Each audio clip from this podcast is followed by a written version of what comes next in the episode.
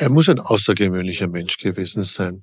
Weil wenn ich mir vorstelle, zur damaligen Zeit ein absoluter Außenseiter zu sein, versklavt zu sein und letztendlich in einer honorigen Freimaurerloge zu enden, ausgezeichnet zu werden, einen, ein Honorar zu bekommen und letztendlich freier Mensch zu sein. Man hat ihn ja, die Versklavung wurde ja dann eliminiert. Er hat was aus sich gemacht, trotz dieser widrigen Umstände. Und das ist ungewöhnlich. Sehr, sehr ungewöhnlich. Also ich hätte ihn gerne kennengelernt, weil ich da glaube, das geht vielen so, dass man von der heutigen Zeit mal zurücksieht. Äh, man sagt, das muss ein wirklich außergewöhnlicher Mensch gewesen sein. Das ist der Hörgang, der Podcast von Springer Medizin. Willkommen zu unserem Springer Hörgang Autopsie. Wir begeben uns auf Spurensuche nach spektakulären Todesfällen und mysteriösen Morden. Der heutige Fall hat eine, ja, auch eine grausige Note, denn dem Toten wurde die Haut abgezogen. Er wurde präpariert und posthum zur Schau gestellt. Es geht um Angelo Soliman und Pathologe und Autor Roland Sedivi hat sich auch in diesen Fall eingearbeitet und die Originalberichte studiert. Hallo, Herr Professor Sedivi. Ja, grüß Gott. Freue mich wieder dabei zu sein. Angelo Soliman war in vielerlei Hinsicht ein auffällige, eine auffällige Erscheinung, eine bemerkenswerte Erscheinung in Wien im 18. Jahrhundert. Nehmen wir Sie uns ein bisschen mit in seine Welt. Was weiß man noch über ihn? Wer war er? Naja, er war ein Blitzgescheiter, aber in seiner Zeit, ein, weil er schwarz war, ein versklavter Mensch. Und das ist der Weg, der ihn ausgezeichnet hat, denn er hat eigentlich eine sehr schwierige Lebenssituation mit seinem Verstand, mit seiner Intelligenz, mit seinem Können sehr, sehr gut gemeistert. Denn er hat das war für diese Zeit absolut ungewöhnlich, Karriere gemacht, das als Schwarzafrikaner. Wann wird Angelo Solomon als historische Figur greifbar für uns? Naja, Mitte des 18. Jahrhunderts möchte ich sagen. Nicht? Also wie er dann schon nach Wien gekommen ist, dann gibt's die ersten Hinweise und auch Dokumente über ihn.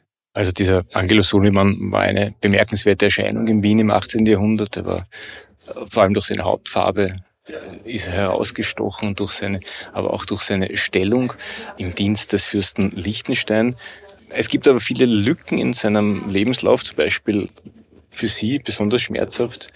Es gibt keinen Obduktionsbericht über Angelo Soliman und seine genauen, die genauen Umstände sozusagen seines Todes sind auch nicht ganz klar. Was, was weiß man da noch? Man meint zu wissen, es ist ja nicht schriftlich niedergelegt, dass er an einem Hirninfarkt verstorben ist. Und man hat ihn dann obduziert, das wissen wir. Wir haben aber keinen Bericht darüber. Und was man aber sehr wohl weiß, ist, dass die Haut abgezogen wurde und dann wahrscheinlich über entsprechende Kanäle gegen Oboluszahlung den Präparator übergeben wurde, so dass diese Haut über Kreuz gespannt werden konnte und aus dem Angelo Soleman ein Stoffpräparat wurde. Und das der einzige Grund war immer wegen seiner schwarzen Hautfarbe. Ne? Weil, Sie gesagt haben, er war natürlich eine auffallende Erscheinung. Er war einer von 80 in Wien. Also zur damaligen Zeit trotzdem waren das einzelne Personen.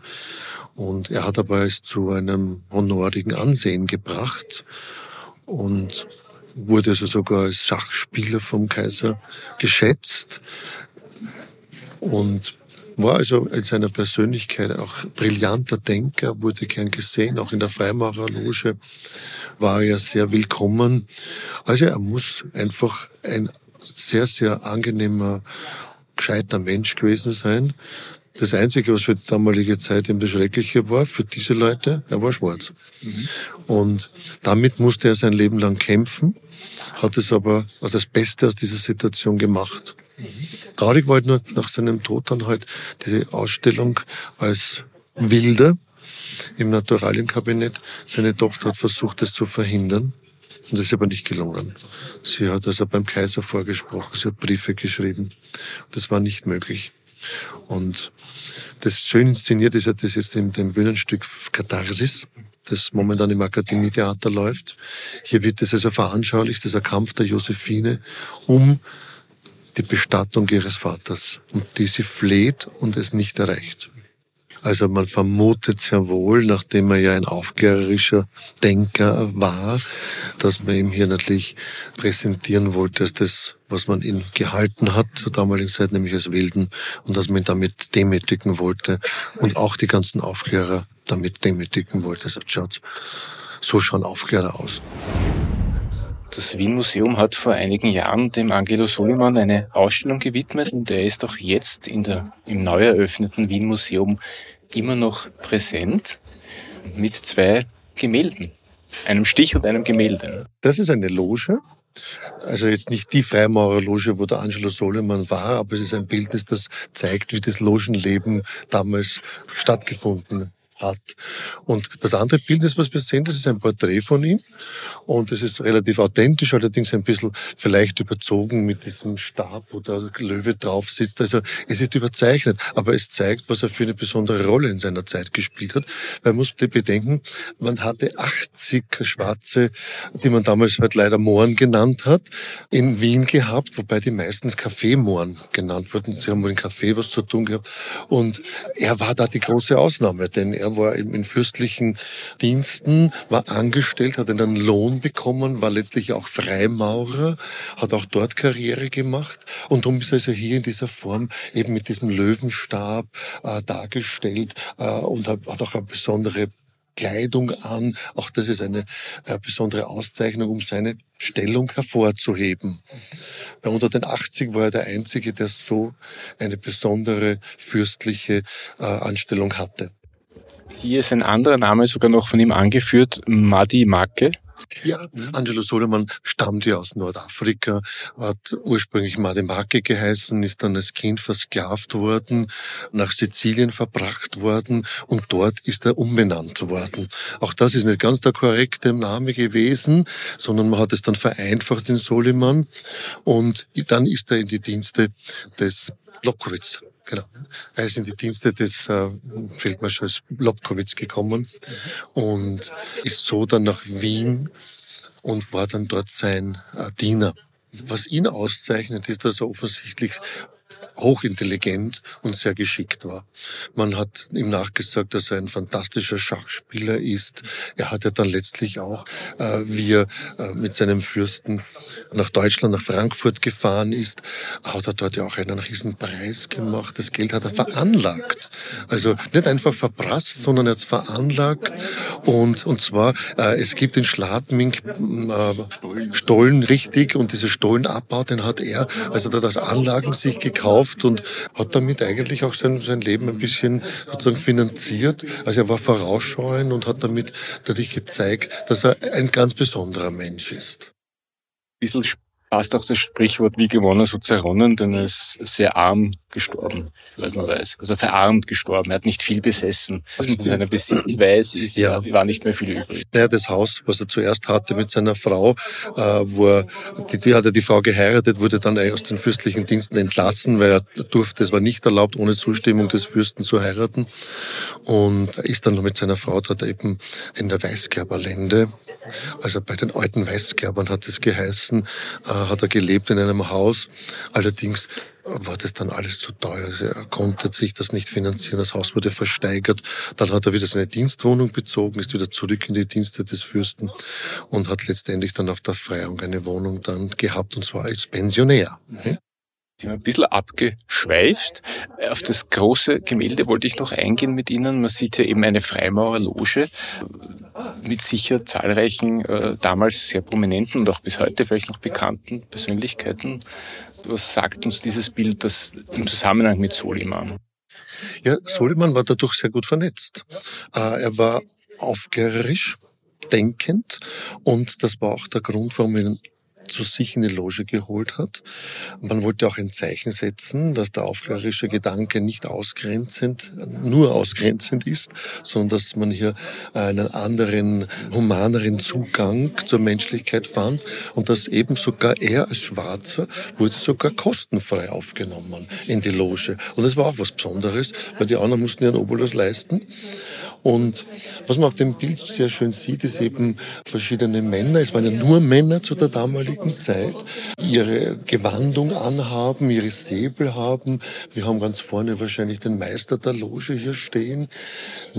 Und da waren natürlich einige prominente Personen, unter anderem auch Mozart. Und man ist auch der Meinung, dass die eine oder andere Figur auf äh, die Mozart in seinem äh, seiner Zauberflöte verwendet hat, äh, auf diese Erlebnisse in der Loge zurückzuführen sind. Und unter anderem eine Figur soll sogar Soliman entsprechen. Wobei, wenn man an die Zauberflöte etwa denkt, ist der, der Moor wiederum eher negativ dargestellt ja, ja, ja. sehr klischeehaft dargestellt. Absolut, ja. Ja, auf, auf, dieses Vorurteil beschränkt, muss man sagen, weil er halt schwarz war. Und das ist ja das Faszinierende dann, dass man ja dann sogar am Ende ihm dann noch quasi unter die Gürtellinie schlägt. Weil man hat ihn ja nach seinem Tod die Haut abgenommen und hat diese dann über Holz gezogen und ihn ausgestellt in dem kaiserlich-königlichen Kabinett, Naturalienkabinett.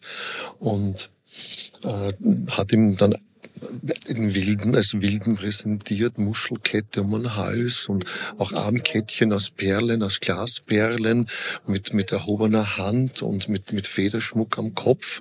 Also, äh, und das zwischen den wilden Tieren, nicht, muss man auch dazu sagen. Nicht? Also, man hat ihn wirklich ähm, hier in ein sehr schauriges äh, Szenario eingebaut. Allerdings, das ist mir wichtig auch, äh, nur die Haut. Das andere, äh, die Körperinnereien sind ja alle bestattet worden. Und äh, wir haben ja auch heute im, im Narenturm noch ein Stopfpräparat äh, von einer sehr seltenen Hauterkrankung. Das ist halt der, der wesentliche Unterschied.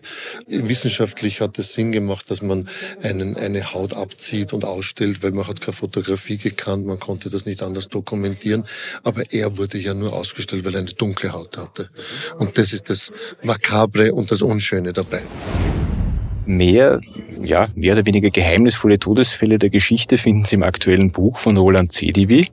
Ja, Totenschau, Autopsiegeschichten, ungewöhnliche Erlebnisse eines Pathologen. Erschienen im Hirzel Verlag. Wir verabschieden uns damit. Professor Sedivi, danke, dass Sie uns hier beratend, kommentierend und analysierend zur Seite gestanden sind. Ja, danke, gerne auch. Hat Spaß gemacht. Bleiben Sie uns gewogen. Hörgang, der Podcast von Springer Medizin.